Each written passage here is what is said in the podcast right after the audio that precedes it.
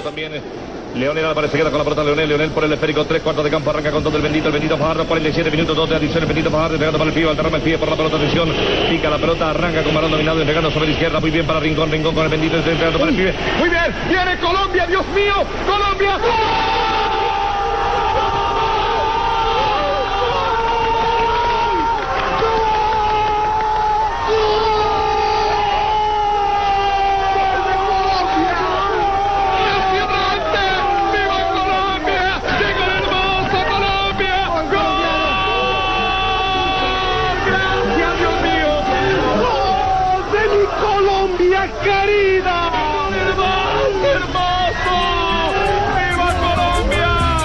¿Cómo te pareció mi narración, compañero?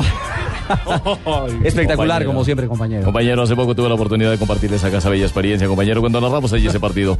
Compañero, se me fue la voz. Sí. Se me fue la voz de la emoción, compañero, pero No mito, afortunadamente, afortunadamente la gente que estaba en cabina, compañero, supo responder. ¿Y quién respondió ahí de primera mano? Mi hermano Jorge Sí, Vinasco, no, compañero. Jorgito, Sí. Jorgito Vinasco me dio la mano. compañero. Esa historia eh, es, es Y cierta. no me diga más. Hace unos meses la contó en este micrófono de Blog Deportivo William Mirasco. Yo, compañero. Y nos contó que evidentemente ese suceso fue así. El gol de Freddy Rincón. Hoy no estamos hablando de William, sino de Freddy Rincón. Uno de los momentos más emocionantes quizás en la historia de los mundiales que hemos tenido los colombianos. Pero por supuesto, una leyenda de la selección Colombia, Freddy Rincón. Producto, por supuesto, de esa anotación, una jugada magistral, la asistencia de Carlos El Pibe Valderrama. Y los millones de colombianos, yo creo que las generaciones incluso que no vieron ese gol ya lo han visto gracias a la magia de la tecnología a través de YouTube o cualquier otro mecanismo. Se lo han contado el voz a voz. Casi que como juglares de la historia del fútbol nos hemos encargado de que ese Sí. recuerdo se mantenga vivo. ¿Quiere que le cuente algo? Eh, eh, Ricardo, que yo perdí un puesto, perdí el puesto en ese tiempo, eh, mensajero en un banco, por culpa de ese gol. ¿Verdad, César? Me fui a... a yo en-? No. Sí, no, no, no. Yo me fui a un banco que iba en la 19 con cuarta y ahí al lado estaban dando el partido. Y me dio por asomar, quién sabe cómo ir el partido. y Yo llevaba mi maletica del- de cobranzas. Y cuando hizo el gol, eso, pues la gente brincábamos, nos abrazamos. Y cuando yo fui a recuperar mi maleta, ya no estaba la maleta. Le tumbaron su Le di la maletica. maleta con todas las facturas de cobro y todo de la empresa. Y ahí salió corriendo a las 19, pero para entrar a asado feliz. Ya, exacto. Hombre, hoy hablamos de momentos gloriosos, por supuesto, y en medio de la alegría del título suramericano, pero las noticias, Carlos, no son buenas para No. Freddy Rincón hoy. Eh, le leo lo que dice. eh, el caso está relacionado con algunas propiedades a nombre de Rincón, pero supuestamente compradas con ingresos provenientes del narcotraficante Pablo Rayo Montaño. La circular de arresto de Rincón está vigente en los 186 países en la que tiene jurisdicción la Interpol. Es una circular roja, la máxima de máximo nivel de la Interpol, y en los 186 países Colombia y Panamá están afiliados o son miembros de la Interpol. Y ojo, hay que aclarar, muchos oyentes nos escriben y nos dicen, esto es un tema viejo. Y por supuesto, esto salió a flote en el 2007 cuando Rincón incluso estuvo bajo detención domiciliaria en ese entonces en Sao Paulo porque vivía allí. Pero hoy la Interpol renueva eh, su boletín de los más buscados, así se llama, y lamentablemente en la lista de 247, ya vamos a poner en nuestra cuenta de Twitter lamentable, la lamentable imagen del boletín de Freddy Rincón, en su lista de 247 hombres y mujeres más buscados en el mundo, aparece con circular roja Freddy Rincón bajo cargos de crimen organizado, crimen transnacional, lavado de dinero en Panamá. Pero mire, en las últimas horas, esto ha sido de- del mediodía prácticamente, pero también en el transcurso de las últimas horas han surgido algunas versiones en las redes sociales que aparentemente el- la Interpol eh, hubiese colgado esta fotografía, no de manera equivocada, pero sí en una, digamos, eh, ¿cómo se puede decir? En un momento no apropiado. Y cuando me refiero a un momento no apropiado, quiero ser claro en esto. Hace más o menos unos 40 minutos tuve la posibilidad de hablar, de dialogar un par de minutos con Freddy Rincón.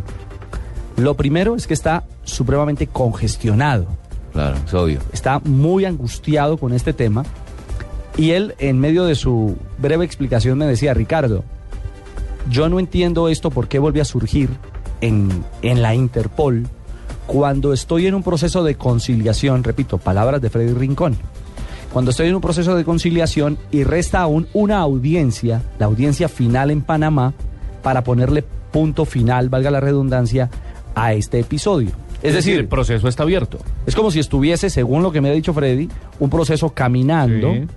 a nivel judicial, evidentemente, pero en el que hay una intermediación de abogados. Hay dos partes.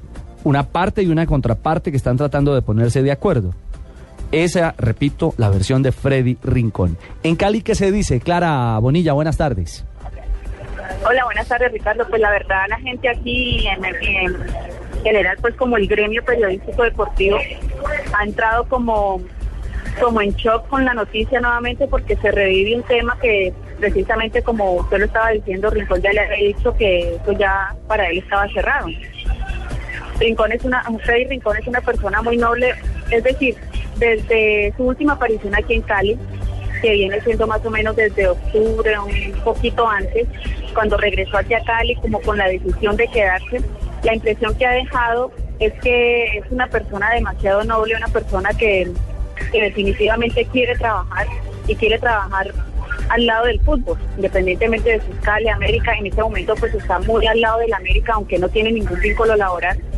Esto ha generado como, como un rechazo acerca de, y como un gran asombro acerca de, la situación que está viviendo en este momento Freddy. Usted tuvo la oportunidad de hablar con él, yo también logré hablar con él un minutico, se notaba demasiado azarado, la verdad es que estaba en ese momento reunido con sus abogados, hablando del tema y tratando de aclarar pues eh, qué se puede hacer para poder volver a salir en limpio de, de, esto que para ella era un caso cerrado. Clara, algo importante para dejar eh, en claro, con Clara. América ¿Tiene un vínculo hoy con Freddy Rincón o no? No, de hecho el presidente Oreste San Giovanni esta mañana pues yo lo abordé y porque estábamos hablando precisamente del tema de la ley Clinton. América está en ese proceso de salida y le pregunto yo al presidente, eh, presidente, el tema en este momento de Freddy Rincón, donde lo están vinculando nuevamente con el narcotráfico, podría influir en, en, América y en su salida, posible salida de la lista Clinton y me dijo lo que pasó. Freddy no tiene ningún vínculo laboral con nosotros. Freddy no, en este momento no tiene ni vínculo laboral, ni de ninguna otra índole, ni asesoría, ni de nada, porque simplemente América, el día de la noche escarlata, pues le quiso hacer un homenaje y fue algo que, que hizo porque lo quiere mucho y porque la hinchada todavía lo aprecia y algo como para que la hinchada también lo viera y como para que él volviera a sentir ese cariño de la gente. Pero en realidad no hay ningún vínculo en este momento entre Freddy Rincón y el América. Pero es bastante curioso que no tenga un vínculo y Freddy Rincón traiga jugadores de Brasil para el América. Freddy Rincón esté en la noche escarlata, por supuesto. No hay un vínculo contractual, pero vínculo sí hay. Bueno, por supuesto, no trato de enlodar a la América, ojo, no trato de enlodar a la América, pero no, lo que pasa es que no se puede salir a negar a, a, una figura representativa del equipo que en los últimos dos meses ha estado todos y en la los noche días. Caucana también Exactamente, jugó, claro. ha estado todos los días en boca de los hinchas del América, incluso muchos esperaban verlo hoy en Bogotá.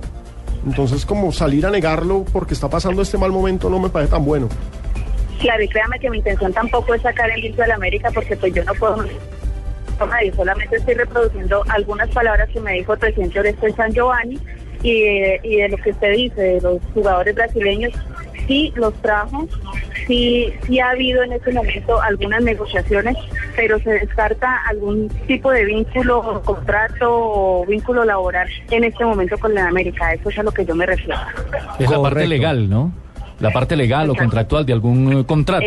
Ahora, que haya traído los jugadores y está bajo la legalidad de traer unos jugadores que pueden actuar con el América, claro. pues es, eh, es, jugadores es, además, es, una transacción normal. Además que, que, en su momento tuvieron el visto bueno también o que en este momento tienen el visto bueno del cuerpo pues, O sea que sería mentira, sería con eso mentira clara que él vuelva como se había anunciado antes, a jugar con a el jugar. América, porque si negaron un vínculo y, y demás, entonces sería mentira eso, ¿no? Exacto, Ahora totalmente. mucho menos con la Interpol encima. Sí, porque es que Freddy, de hecho, para noticias dio una nota diciendo que definitivamente en, su, en sus planes no está a jugar en el América. Él estaba entrenando, no sé hoy, después de que esto está sucediendo, si él vuelva a ir a Cascajal realmente o no, Uh -huh. pero él sí estaba yendo a entrenar, eh, como lo hacen muchos jugadores para mantenerse en forma. Claro. Simplemente pidió permiso, quiere estar ahí y pues obviamente para el cuerpo técnico es algo positivo porque es un referente para todos los jóvenes y para todos estos jugadores. Félix García dice que es uno de los jugadores que es más admirado y que se volvió hincha del América porque es, que es un símbolo. Cardosa. Exacto, entonces eh, es simplemente eso. En este momento, y lo que yo sé y lo que yo puedo decir es eso. Freddy Rincón está en el América simplemente porque un referente y porque para el cuerpo técnico es un referente positivo para sus jugadores. Y en esto hay que ser claros, Freddy Rincón no es narcotraficante, Freddy Rincón está metido en este problema por ser amigo de infancia de Pablo Rayo Montaño. Que Freddy Rincón siguió el camino para ser futbolista y le fue bien en la vida, bien. Pablo Rayo Montaño, su amigo de infancia, siguió otro camino y se convirtió en uno de los narcotraficantes más importantes del Valle del Cauca, en uno de los pesos pesados después de la era del cartel de Cali y lamentablemente, al ser su amigo de infancia, Freddy le firmó unos documentos y eso es lo que lo tiene hoy comprometido. Le firmó unos papeles por unas propiedades en Panamá y por eso aparece como responsable de lavado de activos. Aunque Freddy dice que no, que invirtió Exactamente. 200 mil dólares de su propio pecunio para adquirir unas propiedades en Panamá, pero que no tiene nada que ver con ese capital proveniente del narcotráfico de. Bueno, esa es la historia de Freddy Rincón. Un nuevo capítulo.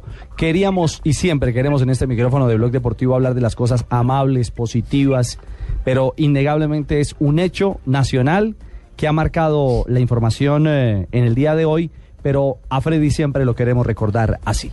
Tres cuartos de campo arranca con todo el bendito, el bendito Fajardo, 47 minutos, dos de adición, el bendito Fajardo entregando para el pibe, alterrama el pibe por la pelota, atención, pica la pelota, arranca con balón dominado, entregando sobre la izquierda, muy bien para Rincón, Rincón con el bendito, entregando para el pibe, Muy bien, viene Colombia, Dios mío, Colombia. ¡Gol!